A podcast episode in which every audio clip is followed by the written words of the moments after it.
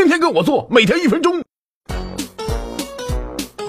刚入职场时属老挨领导骂，周一布置的任务周五才交，哎，还字迹潦草，被骂过无数次后，书终于告别了拖延症的臭毛病，今天就来教授你哈：一拿到手就做，人的行为都有惯性，偷懒的时候人更喜欢接着偷懒，工作时人就更倾向于接着干活，所以一旦开始行动，人就很容易停不下来，而且更容易解决工作难题。二死定目标排除干扰啊，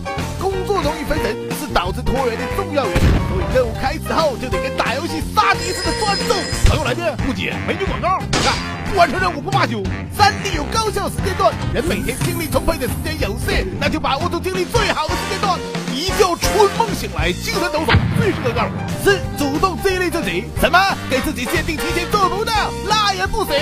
那就给自己设置奖励呗。下午六点前能完成任务，就允许自己今晚去夜店潇洒一下。